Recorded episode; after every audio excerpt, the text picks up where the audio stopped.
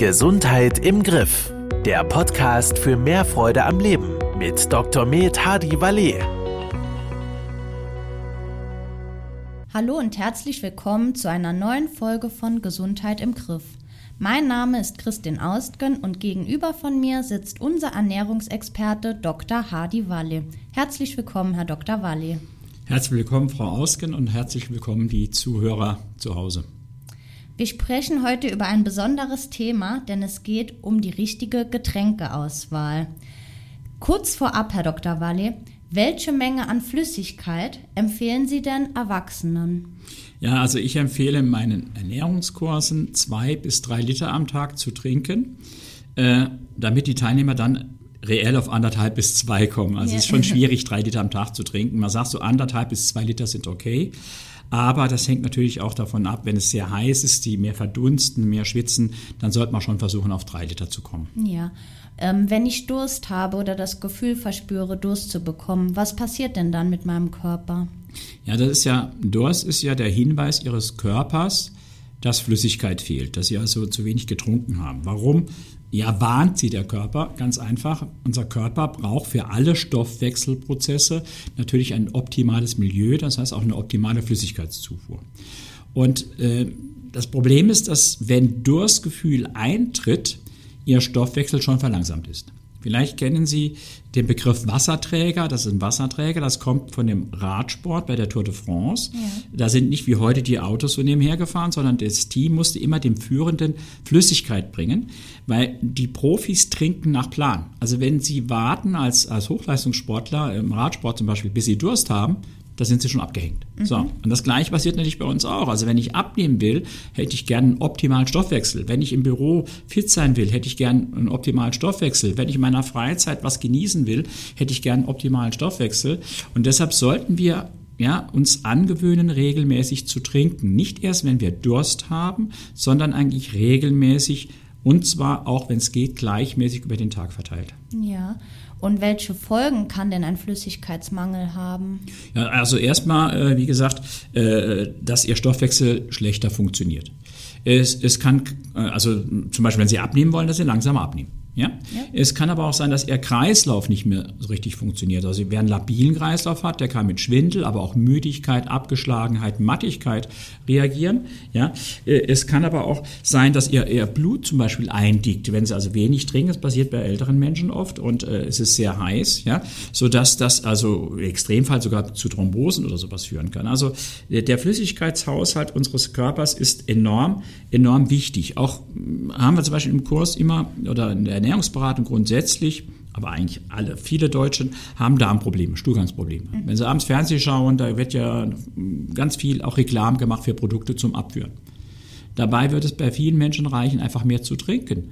Ja, also wenn der, der, der Darminhalt eindickt, wenn der hart wird, dann macht das natürlich Probleme bei der Verdauung und deshalb müssen wir auch da mehr trinken. So, dann, dann äh, fallen ja in unserem Stoffwechsel Stoffwechselendprodukte an. Also die Leute reden gern von Schlacken. Also ja. das ist eigentlich Kreatinin, Harnsäure, Harnstoff. Das muss unser Körper ausscheiden. Ja? ja? Manche nennen es entgiften, aber letztendlich muss die Niere quasi das Blut reinigen.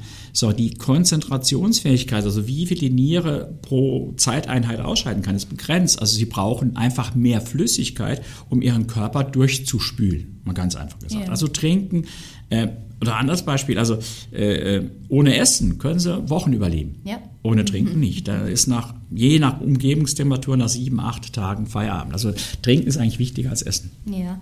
Also Wasser trinken ist eigentlich das A und O, habe ich jetzt rausgehört.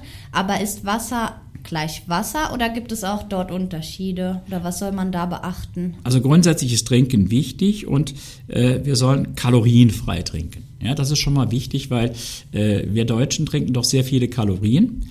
Ja, bis zu 300 Kilokalorien am Tag. Äh, getrunkene Kalorien tra tragen nicht zur Sättigung bei, tragen aber zum Übergewicht bei. So. Ja. Also viel trinken, kalorienfrei trinken. Das einfachste, das naheliegendste ist Wasser. So, und das Wichtigste ist überhaupt mal, dass sie viel trinken. Also Leitungswasser ist ja. hervorragend. Mhm. Ja? Äh, in Deutschland haben wir eine gute Qualität. Wenn ich in Mineralwasser mir gönne, was besser ist. Dann Ja. achte ich aber auch darauf, dass dieses Mineralwasser hält, was es verspricht, also auch Mineralien enthält. Ja.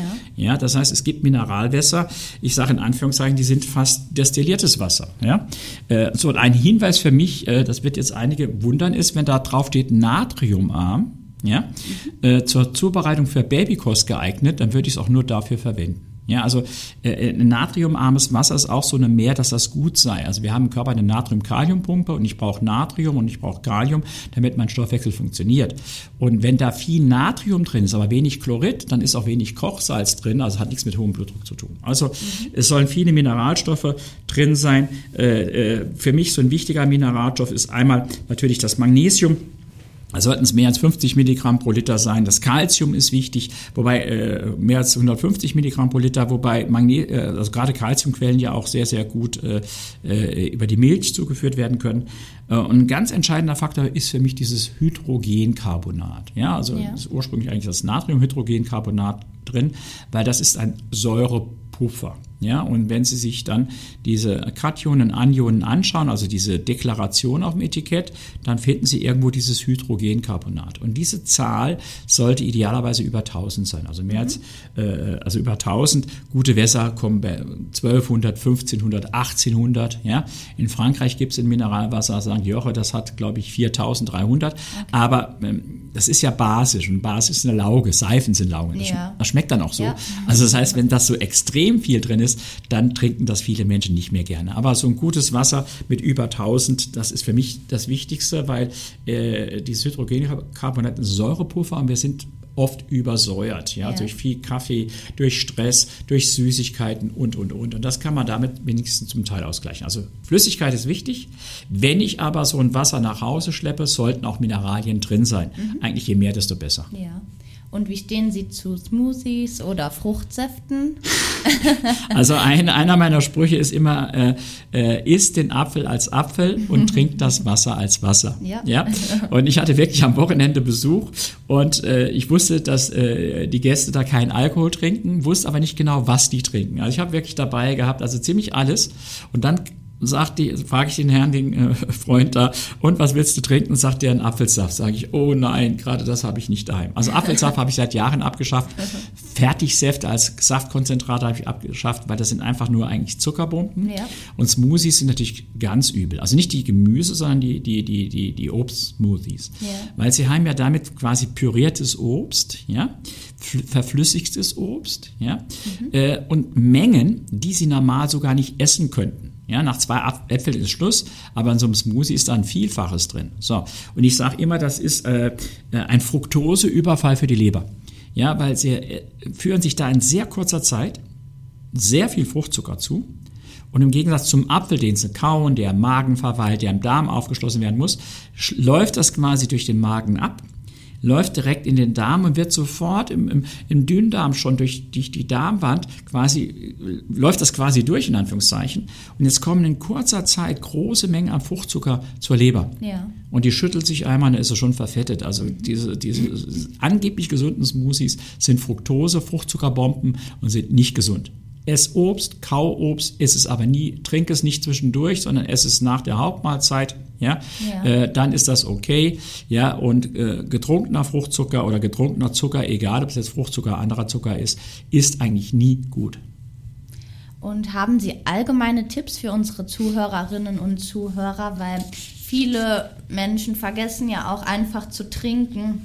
Haben Sie, können Sie da einfach ein paar Tipps nennen? Ja, natürlich. Also ähm, stellen Sie sich mal morgen, also wenn Sie aufstehen und gehen ins Badezimmer, dann wiegen Sie sich gerne, ja. Und Sie sind morgens immer schon mal leichter als abends, nicht nur weil Sie keine Kleider anhaben, sondern weil Sie über Nacht verdunsten.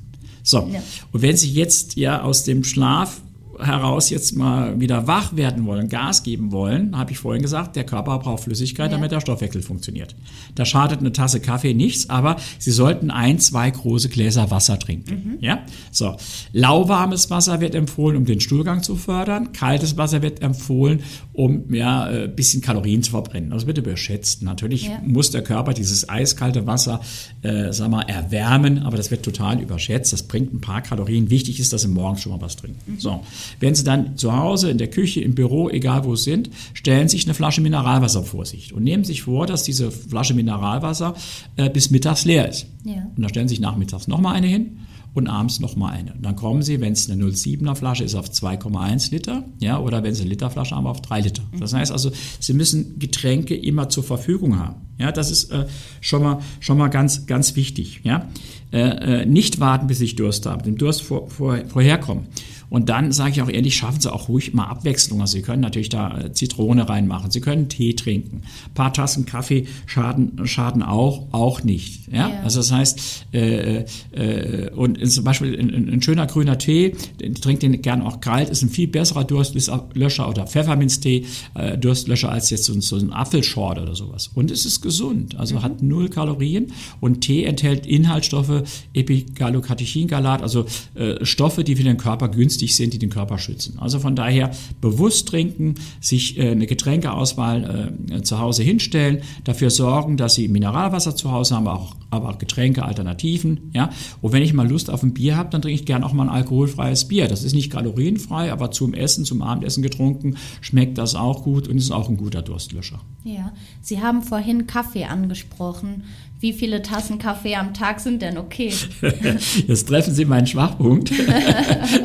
also ich sage ganz ehrlich, äh, äh, bevor ich heute Morgen jetzt hierher gefahren bin, habe ich schon drei Tassen Kaffee getrunken. Das ist schon mein Start in den Tag. Ja, also zwei Tassen morgens äh, im Bett beim Zeitung lesen, dann mache ich in der Regel gerne Sport ja. und danach trinke ich nochmal eine Tasse und wenn ich dann hier in die Firma komme, dann trinke ich noch einen schönen Shake und dann kann der Tag losgehen.